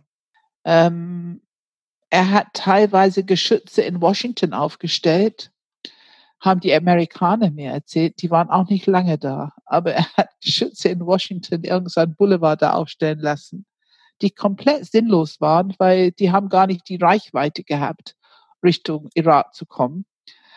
Ähm, also komplett sinnlos in Bezug zu diesem ähm, beginnenden Krieg. Ähm, und wie gesagt, die würden offensichtlich auch schnell wieder abgebaut. Aber ähm, das finde ich eine Geschichte, die so ein bisschen äh, sechserhaft belegt. Ähm, und das, was passiert ist bei 9-11, er saß da mit Schulkindern und hat was vorgelesen, als er diese Nachricht bekam über 9-11. Kennst du diese, diese Szene? Die Nachrichten haben sie immer wieder gezeigt damals. Mhm, Kenne ich nicht. Da ist er gefroren. Also er saß und du sahst, wie er wirklich eingefroren ist. Er hat nicht mehr denken können und hat erstmal weitergelesen. Also er ist nicht in die Handlung gegangen oder, sondern er hat erstmal weiter gelesen und du hast gesehen, dass er gedacht hat, wie verrückt. Also es gab keine, ähm, keine Stammhirnreaktion mit Handlung. Das hat ein bisschen gedauert. Ähm, er hat keine große Gabe für Politik gehabt. Also man hat immer wieder gehört, anstatt Politik zu machen am runden Tisch mit allen Reden, er war sehr uneinsichtig, außer seine loyalen Politiker, wie die damals hießen. Ähm, äh, Brauchst du nicht reingehen. Nee, ne? so, ja. Ähm, er hatte seine zwei, drei recht unpopuläre Politiker um ihn gehabt, die ihm angeblich beraten haben. Manche haben gesagt, er war der, der, der Puppe, ne, der, der Marionette von diesen Politikern. Ähm, also er hat keinen starken Politiker-Eindruck gemacht und ist eher so ein bisschen durch seine loyale interne kleine Gruppe beeinflusst worden. Aber ansonsten war relativ beratungsresistent. So mhm. hat man über ihn gesprochen. Und das sind Themen, die ähm, alle ein bisschen zu diesem roten Faden der Sechs passen. Auch wenn Miss, also er hat ja, er hat aufgrund von falschen Informationen gehandelt. Das ist natürlich sehr schade und das kann, kann man ihm auch nicht ankreiden. Ähm, auch der Colin Power damals hat aufgrund von falschen, der, der Verteidigungsminister hat aufgrund von falschen ähm, Informationen letzten Endes Entscheidungen getroffen und gehandelt. Ähm, insofern, ich will jetzt nicht den Irakkrieg nur ähm, George W. Bush in die Schuhe schieben, aber es war auf jeden Fall ein Symbol für, wenn ich Feinde habe, geht es mir besser. Na, ich kann meine eigene Angst bewältigen, indem ich jemanden da draußen habe, wo ich einen Finger zeige. Ist das Grund genug? Ist das? Das war sehr, sehr ausführlich, ja. Ich würde sogar sagen, aus Zeitgründen, lass uns äh, genau. kurz bleiben, wenn du noch eine andere sechs erwähnen genau. willst, weil das war sehr ausführlich. Ja, also ich würde die Anke Engelke nehmen als Beispiel für sechs, wobei sie auch mit kleinen Fragezeichen sechs, sieben, sie hat auch was Siebenerhaftigkeit, aber ich halte sie doch für eine sechs, weil ich sehe, dass sie, ich sehe, dass sie die Angst bewältigt durch ihre Quirligkeit und Schnelligkeit und Witzigkeit. Viele Sechse sind Komiker, also Rudi Carell war eine Sechs. Ähm, ich halte Harold Schmidt für, also diese, diese, ähm, diese weißt du, Harold Schmidt? Der, ja, ja Harold Schmidt, ja. Ähm, ich halte ihn auch für sechs mit sieben oder sieben mit sechs, also irgendwo da auf der Linie. Also viele Sechse sind Komiker, die haben auch diese Neigung zu Humor und das ist oft ein gewisser Schutz vor dieser Angstthema. Ähm, und man sieht, wenn sie, sie hat die Berlinale moderiert und man sah, wie sie auf der Bühne kam so ein bisschen kleinkindlich. Also Sechse beschreiben immer wieder am Anfang von etwas, was die Angst macht, auftreten, ein Vortrag vor eine große Menge oder so. Die fühlen sich wie, wie vier, fünf Jahre alt erstmal. Und dann kommen die langsam in Fluss und dann kommt mhm. der ganze Kompetenz, was die auch oft mitbringen. Dann mhm. kommt diese Kompetenz in Fluss. Ich kenne es von Helen Palmer auch. Ich war ja oft dabei, habe für sie übersetzt und so. Ich habe es oft erlebt. Ähm, und Anke Engelke hat das da, diese Berlinale, so deutlich gezeigt. Ähm, sie kam auf der Bühne so ein bisschen kleinkindliches Hallo, hallo. Sie hat also gar kein Auftreten gemacht, sondern mhm. Hallo, hallo, so ganz klein und eigentlich nicht ausreichend, um so eine große Menge da wirklich zu erreichen. Aber so ein bisschen, guck mal, ich bin doch freundlich und ein bisschen kleinkindlich und ihr habt mich doch lieb und werdet mir nichts tun. Und das gehört einfach unbedingt auf diese rote Linie der Sechs. Mhm. Mhm. Natürlich sieht man es nicht immer, aber das sind so kleine Indizien, die alle sich zusammen summen, summieren. Dann hat sie auch eine sehr schöne Sendung mit Kindern in einem Hospiz gemacht und krebskranke Kinder. Und das war so schön. Weißt du, da konnte sie auf Augenhöhe gehen. Sie war so empathisch. Sie hat die Kids wirklich mitgenommen. Und das fand ich auch so dieses, was Sechs einfach richtig gut können. Ja, mhm, also mhm. das sind so, da bin ich ziemlich sicher. Okay. Wollen wir weitergehen? Gehen wir weiter zu sieben. Ja. da haben wir natürlich die beiden äh, Männer, die wir schon öfter erwähnt haben, Robin Williams und Jim Carrey. Ja, und ja. weil wir die schon echt oft, oft für sieben genommen haben, würde ich ja. da jetzt nicht drüber sprechen wollen, weil ja. ich finde nämlich, äh, ich habe das echt gemerkt in letzter Zeit, ich finde, wir porträtieren die sieben aus einem Aspekt heraus, der meiner Meinung nach etwas einseitig ist. Okay. Und um die vier, weil, weil wir oft über Comedians sprechen und wie yeah. gesagt, Robin Williams und Jim Carrey wirklich die Paradebeispiele für Comedians und Überdrehtheit äh, sind. Ja. Ja, ähm, ja, ja, und und äh, wenn wir jetzt aber mal die andere Seite, die Vielseitigkeit der Sieben zeigen, dann Äh, kommen jetzt nämlich ein paar Menschen, die wir, die wir erwähnen, wo man echt sagen kann, okay, ähm, interessanterweise alle in der in MRT-Bereich und und völlig anders drauf sind. Zum Beispiel Steve Jobs, Mark Zuckerberg, Larry Page, Bill Gates. Elon Musk mit einem Fragezeichen. Ja. Quentin Tarantino. Mhm. Und äh, ja, ich, ich, ich würde auch sagen Leonardo da Vinci. Da hast du noch nicht eine Bestätigung von deiner Seite, aber. Nein, das kann ich auch nicht. Ich meine, von dem gibt es keine Videos, da gibt es gar nichts, da kann man nur denken. Klar, klar. Aber es gibt keine stimmt, echte ja. ähm, Erfahrung mit ihm, ne? Ja, aber alle, ja, egal. Ich will gar nicht, lass, lassen wir ihn ja. außen vor, aber äh, genau. Also pick mal, take your pick, Pam. Ja, ja. Erstmal, nee, bevor du eine Person nimmst, was haben die so gemeinsam für dich? Also, selbst wenn man jetzt Robin Williams, Jim Carrey inkludiert, aber vor allem auch die Namen, die wir danach genannt haben. Komischerweise. Also, wir fangen an mit der roten Faden der Sieben. Alle Namen hier haben viel Energie. Die haben alle eine gewisse, für mich, was Elitäres. Die haben alle für mich etwas Innovatives ähm, bringen Ungewöhnliches mit sich. Alle. Ähm, und das gehört für mich zu roten Faden der Sieben. Mhm. Ähm, dann haben wir so kleine Indizien wie Steve Jobs. Er starb mit den letzten Worten. Es hat Spaß gemacht. Mhm. Und ich behaupte, Enneagram ist überall und immer. Unsere Programmierung ist überall und immer. Und wenn wir uns noch so sehr entwickeln, und das können wir, äh, mir scheint es, dass diese Grundprogrammierung sich immer wieder zeigt. Also ich glaube nicht, dass es das Ziel ist und ich glaube auch nicht, dass es möglich ist. Dieser rote Faden wird in irgendeiner Art und Weise immer wieder zu erkennen sein. Ähm, Mark Zuckerberg ähm, hat eine gewisse Privatheit bewahrt über einen langer, langer Zeitraum, finde ich. Also er ist in den letzten Jahren, musste er mehr nach außen treten. Aber er war nicht so öffentlich zu sehen. Und ich finde, die Siebener haben eine Neigung, die wollen gerne schon auch Privatleben haben. Die wollen nicht immer öffentlich sein. Mhm. mhm. Also ein großes Geltungsbedürfnis in dem Sinne haben sie nicht. Es ist nur, dass wenn sie gesehen werden, möchte es bitte für etwas, so ein Tick elitär, für eine gute Idee, für etwas Innovatives. Das würde ich schon sagen. Das ist das, wofür die gesehen werden wollen. Ich würde gerne bei Mark Zuckerberg jetzt kurz sich challengen wollen, weil ja. ähm, wir haben vor allem über die 7-1-Linie gesprochen bei, mhm. ähm, bei, den, bei den Einsern. Mhm. Jetzt sprechen wir bei 7 und ich will nochmal die 7-1-Linie ansprechen. Und bei ihm finde ich, also auf den ersten Blick finde ich ihn auch sehr einsig er sitzt wirklich, also wenn man, also steifer kann man nicht sitzen. Also bei mhm. ihm ist es wirklich schon schmerzhaft, wie steif er, er sitzt. Ja. Er hat überhaupt keine äh, Fähigkeit, irgendwie sich zurückzulehnen, habe ich das Gefühl. Ja.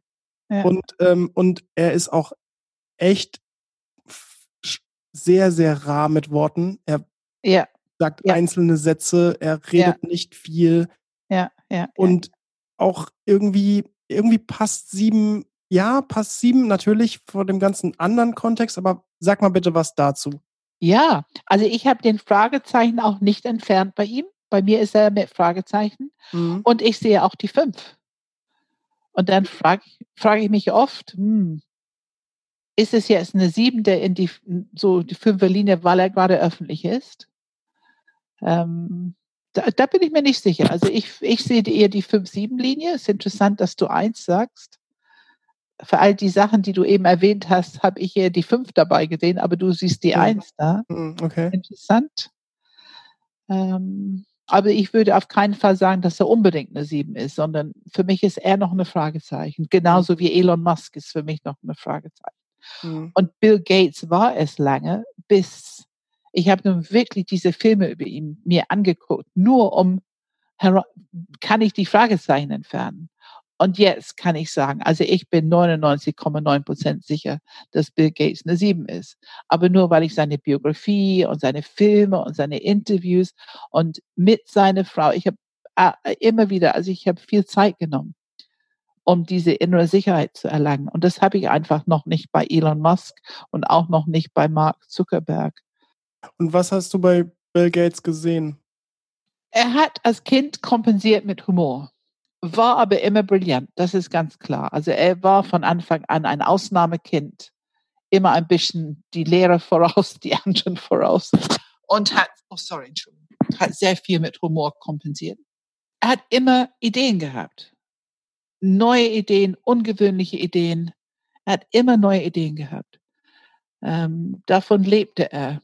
Dafür ist er sehr bekannt. Und er hat was, also dieses Zurückziehen und sich sehr mit einem Thema beschäftigt, was ihm, ne, was, was er so im Kopf hat, das siehst du als rote Linien durch sein, sein, seine Biografie. Das ist wirklich Und sehr. da, ja. da konnte er auch ein bisschen aggressiv, ein bisschen unmutig werden, nicht immer nur positiv, wenn das gestört würde. Wenn das nicht wertgeschätzt, richtig gearbeitet. Also seine Idee, was er umsetzen wollte, da war er sehr einserhaft. Auch mit seinen Kollegen und so weiter. Aber ansonsten lebt er absolut diese Siebener Strategie, viel Freiheit produziert mehr mit den Leuten und mit seinen Projekten und auch mit dem Umsatz mit Geld und so weiter. Er hat eine Vision. Der Mann hat Vision. Deine große Gabe ist, diese Vision zu haben. Ähm, Mhm. Ich weiß nicht, wie viel du mitbekommen hast, worauf er, woran er arbeitet, aber er sieht Ja, ganz ja. deutlich, das ganze Thema Klima ist, wir müssen mehr forschen. Das erkennt er. Diese kleinen Lösungen, die wir hier haben, im Moment zur Verfügung, die sind einfach zu klein. Und es ist noch nicht das, es ist noch nicht optimal. Und da hat er diese Langzeitvision. Er kann so weit in die Zukunft schauen, was, und ein bisschen dieses von der Zukunft zurückleben, ne? Living from the future. Was ich ja nun, da bin ich ein großen Fan von. Ähm, das macht er unbedingt, was die Siebener gut können mit Vision. Was ich, was ich bei den Siebenern äh, immer höre, beziehungsweise auch wenn ich es anspreche, nicken reinweise die Köpfe, dieses, ähm, dieser, dieser echt tiefe Bedürfnis und Wille, verstehen zu wollen. Also Ja. ein Thema, das sie interessiert und Ja. sei es auch nur ein neues Thema oder ein kurzes Thema, aber das so zu verstehen, dass sie es Ja. einmal komplett auseinandergenommen haben und eigentlich wieder neu zusammenbauen. Und, ähm, und wenn man das an Bill Gates äh, beobachtet, finde ich das total interessant, weil er kriegt ja äh, von seinen Assistenten, ich glaube, 10 bis 25 Bücher pro Woche. Ja, Damit reist er, also das ist eine eigene Tasche, mit der er reist. ja, Und äh, die liest er komplett. ja, Er ja. arbeitet sich ein neues Thema rein, indem er 10 bis 25 Bücher sieht, um erstmal einen Eindruck dazu bekommen, okay, so redet die Welt über das Thema XY und jetzt habe ich es verstanden, jetzt kann ich mit meinen neu erworbenen Gedanken äh, mir darüber mich austauschen oder mir Gedanken machen, Ideen entwickeln. Ja, Wie lösen wir das Thema so? Absolut. Also es ist, es ist fantastisch. Der Mann ist ein großer Geist. Er hat viel geschafft im Leben. Man kann kritisieren mit Microsoft und wie es alles anfing und man kann es kritisieren. Und Klar, wie gesagt, klar. jeder, der mal Führungskraft und Verantwortung übernimmt und Großes in die Welt setzt, das ist auch wieder ein Naturgesetz. Es gibt das Gute dran, der Potenzial drin und es gibt immer irgendwas, was man durch das Lernen hinterher kann man immer sagen, dass das und das hätte anders sein können. Aber ich bin kein Fan mehr von dieses Judgment. Ich finde, Lernen kann für sich stattfinden Und lass uns einfach umsetzen, was wir daraus lernen. Lass uns diese Zeitverschwendung mit wer hat Schuld und so weiter, lass uns das einfach weglassen. Mhm. Wir brauchen es nicht mehr. Es hindert uns, es macht langsamer. Ähm, ja, und ich möchte doch kurz erwähnen Steven Spielberg, weil ich würde ihm ein bisschen auf ein, eine Stufe mit Bill Gates tun in diesem Sinne, dass Steven er Spielberg? Oh ja, der ist unglaublich ideen, innovativ, ähm, verschiedenste Themen, aber wenn er einen Film macht, er recherchiert, da wird er sehr perfektionistisch, auch das ist bekannt. Ähm, und genau, was du eben gesagt hast, also es wird komplett auseinander und wieder zusammengebaut, das Thema, wenn er einen Film darüber macht. Ähm, und Quentin, Quentin Tarantino ja auch, ne? Also ja, absolut, ja absolut. Ebenso, ebenso. Lexikon, ja. Und ich finde, die Siebener haben eine natürliche Neigung, diese tiefe, also diese spirituelle Dimension, das wollen die erfassen. Das wollen die spüren. Mhm. Und die haben eine Gabe, das irgendwie in die Arbeit mitzubringen. Ähm, und ich habe da sehr, einen sehr pragmatischen Ansatz. Ähm, wir können viel tun. Das, was er macht mit, also Bill Gates mit den Büchern macht, diese Experte werden, das macht Steven Spielberg mit seinem Thema, was auch immer das Thema ist im Film. Ähm, wenn du genug Wissen angesammelt hast, dann fängst du an, tiefer zu rutschen, in, in so, so eine Art natürliche Intuitionsfeld zu kommen. Und diese Intuitionswelt, wenn die hochkommen darf und wenn du dafür offen bist, das ist, wo wir so etwas wie was wirklich Neues erleben, was anderen erreicht, was uns bereichert. Naja, du weißt ja, unser Diamant.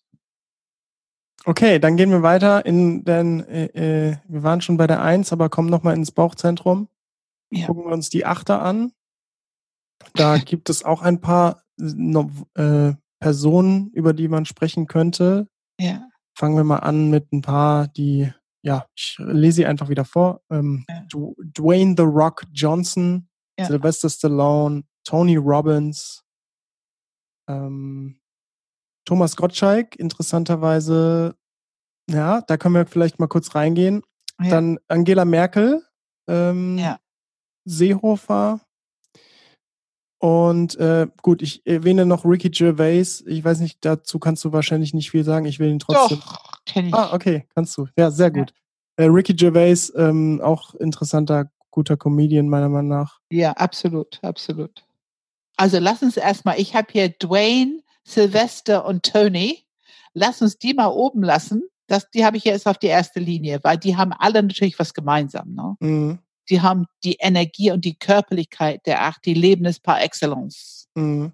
Also die absolute Präsenz, die absolute aktive Bauchenergie nach draußen, eine große Wirkung haben auf anderen im Leben, ähm, die sind nicht zu übersehen. Auch einfach, äh, ja genau, dieses Raumerfüllende und tatsächlich ja. auch einfach Kraft in anderen. Ähm, du hast immer dieses Gefühl von so, die ziehen dich mit. Die wollen, dass ja. du auch in deiner Kraft kommst. Ja, absolut.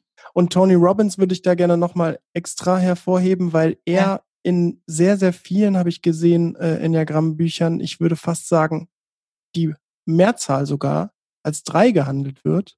Ach. Und ähm, ich glaube, ähm, das hat einfach viel damit zu tun, dass er natürlich über Finanzen, über Geld spricht, dass er Leute zu ihrem Erfolg bringen will und das Wort Erfolg in den Mund nimmt und dass er sich selbst auch als erfolgreich bezeichnet.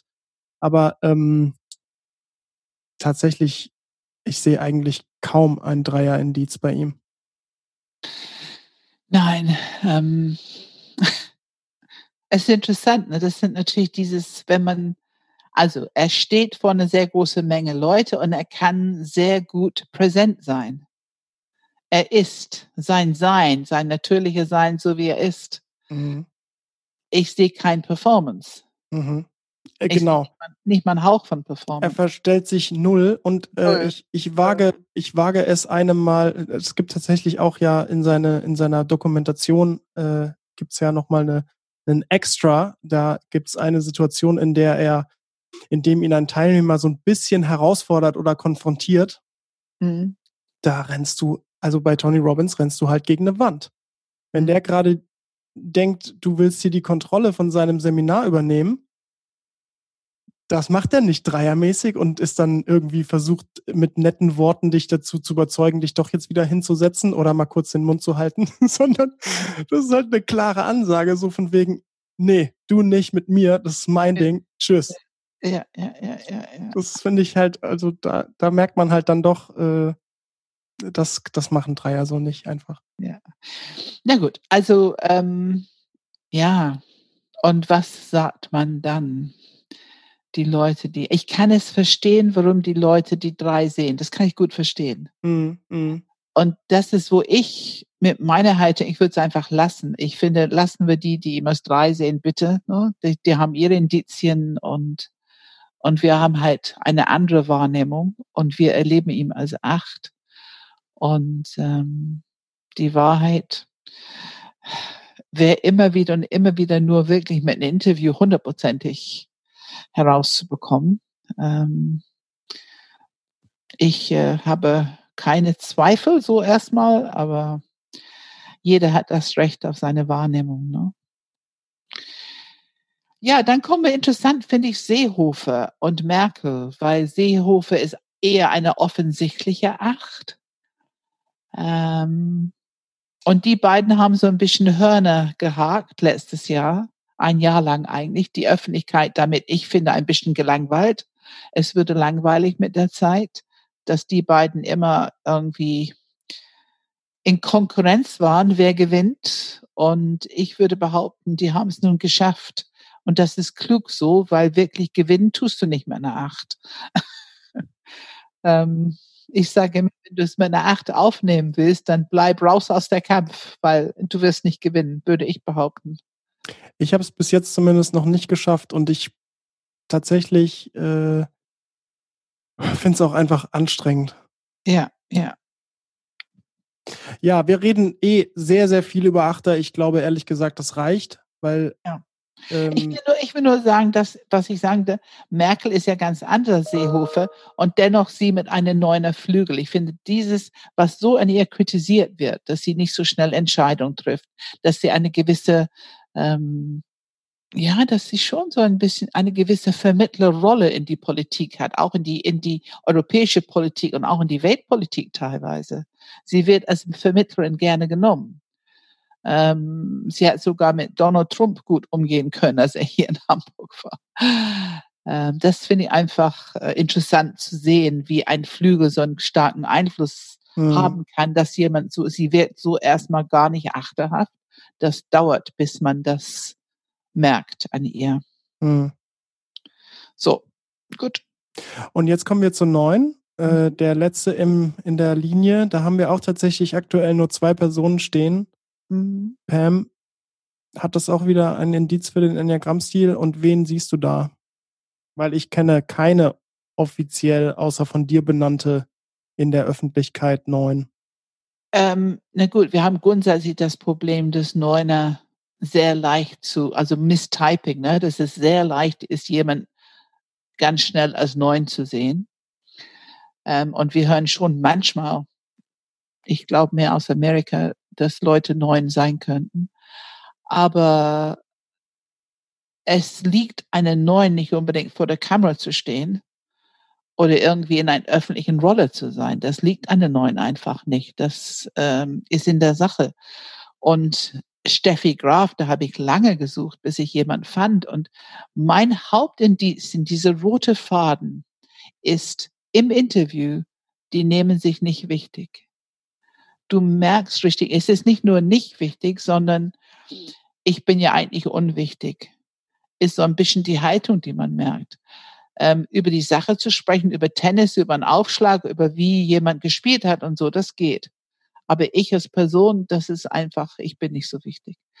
Und das merkt man bei Paul McCartney auch. Und ich trotzdem immer noch ein Fragezeichen. Also bei Steffi Graf ehrlich gesagt nicht mehr, aber bei Paul McCartney habe ich immer noch ein Fragezeichen.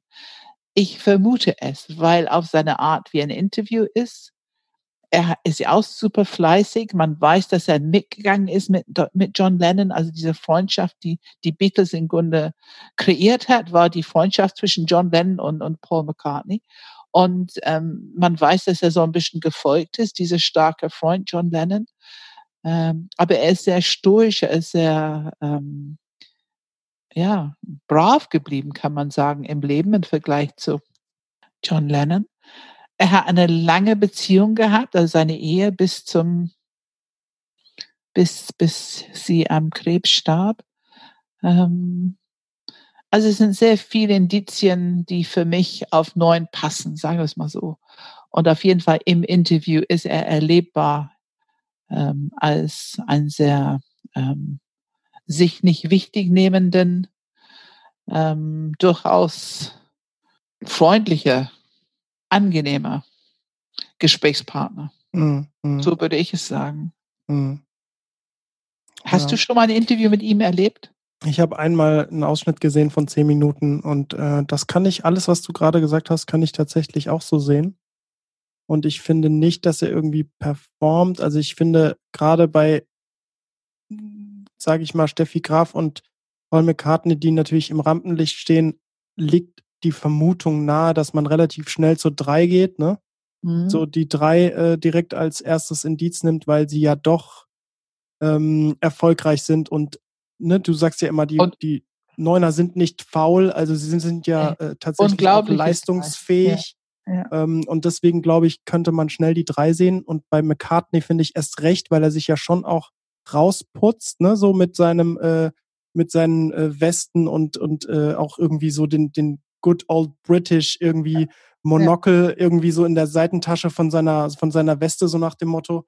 Ähm, Privatjet, irgendwie viel Geld, aber klar, ähm, alles, wenn du es wieder runterbrichst auf die Indizien, die wir ja lieber verwenden, nämlich genau das, was du gesagt hast, ruhig, nicht so in den Vordergrund, nicht so werten, äh, nicht so wichtig nehmen, da seh, kann ich überall mitgehen. Ja, ja. Aber wie gesagt, mit Fragezeichen. Und ich finde, das ist ein To-Do, auf unserer To-Do-Liste ist vielleicht noch ein paar mehr öffentliche Personen, die eine neue Struktur haben könnten. Einfach, weil es ist immer schön, jemanden zu beobachten zu haben. Ne? Mhm. Übrigens, Jimmy Carter fällt mir noch ein, der, der Ex-Präsident, der amerikanische Präsident, ähm, ich glaube die 80er Jahre. Ähm, Jimmy Carter es wird auch als neun gehandelt. Das ist aber keine Meinung von mir, sondern es ist einfach, was ich öfter gehört habe. Okay, ja, wir haben sehr, sehr, sehr viel und lange geredet. Ich glaube, wir müssen echt Schluss machen, weil ähm, wir sind ja. weit über unserem normalen ja. äh, äh, Zeitlimit. Ja. Ähm, auf jeden Fall danken wir sehr fürs Zuhören. Ich finde es immer wieder bereichernd und äh, jetzt natürlich immer wieder die Info, wenn ihr Fragen habt, Anregungen habt und wenn ihr vielleicht auch einfach mal hören wollt, so, ah, Enneagramm-Stil und äh, der muss doch eine 9 sein. Pam, sag mal was dazu. Hier, ich schick dir mal eine Liste oder vielleicht denkt sich ja jetzt ein Enneagramm-Zuhörer. Äh, ich schicke Pam mal eine Liste von 20 Neunern, die ich kenne, die berühmt sind. Ähm, dann sind wir dafür sehr offen und äh, vielleicht. Da wären wir sehr dankbar. Dann äh, können wir äh, das auch gerne im Podcast kommentieren, äh, falls es passt. Also bitte schickt uns ähm, alles, was ihr dazu sagen wollt, beziehungsweise noch viel mehr Fragen, Anregungen, Kritik. Äh, ja, ähm, wie immer, Ihr findet uns auf Spotify, iTunes, Apple Podcasts, ähm, auf YouTube, da sind auch Videos. Ja, ansonsten, Pam, wir haben das Ganze gemacht, oder ich wollte das ja machen vom Hintergrund des Mai-Bausteins. Jetzt, glaube ich, ist ein guter Zeitpunkt zu sagen, wie sieht's da eigentlich aus? So Corona und so? Findet das überhaupt statt? Also es wird auf jeden Fall stattfinden in irgendeiner Form ähm, weil wir haben drei Ausbildungen, die davon abhängen, dass dieses Baustein stattfindet. Ähm, es würde alles zersprengen, wenn wir das nicht hinbekommen, das Enneagramm, alle neuen Enneagramm-Stile zum Studieren anzubieten, äh, diese Interviewtechnik lernen und die Panels erleben und die Selbstreflexions Reflexionsübungen, die dazugehören. Das ist das, womit wir uns über die sechs Tage beschäftigen. Und wir sind jetzt schon dabei. Also falls es nicht geht, wir hoffen im Moment, dass es geht, alles bleibt so, wir bekommen noch Anmeldungen. Man kann noch ein paar Anmeldungen noch, noch nehmen, nicht mehr viele. Ähm, aber falls es abgesagt wird, falls wir nicht äh, noch nicht nach Schleswig-Holstein fahren können, noch nicht in Gruppen treffen können von größer als ähm, bestimmte Menge. Dann ähm, werden wir etwas online machen, was ähm, mit Live-Panels und Live-Interviews. Also wir werden etwas online anbieten, um dieses Wissen zu transportieren. Ähm, da sind wir dabei zu überlegen und wie wir das machen können. Okay. Ja, dann vielen Dank, Pam, und wir hören uns beim nächsten Mal. Danke, Philipp. Ich danke dir. Schönes Wochenende.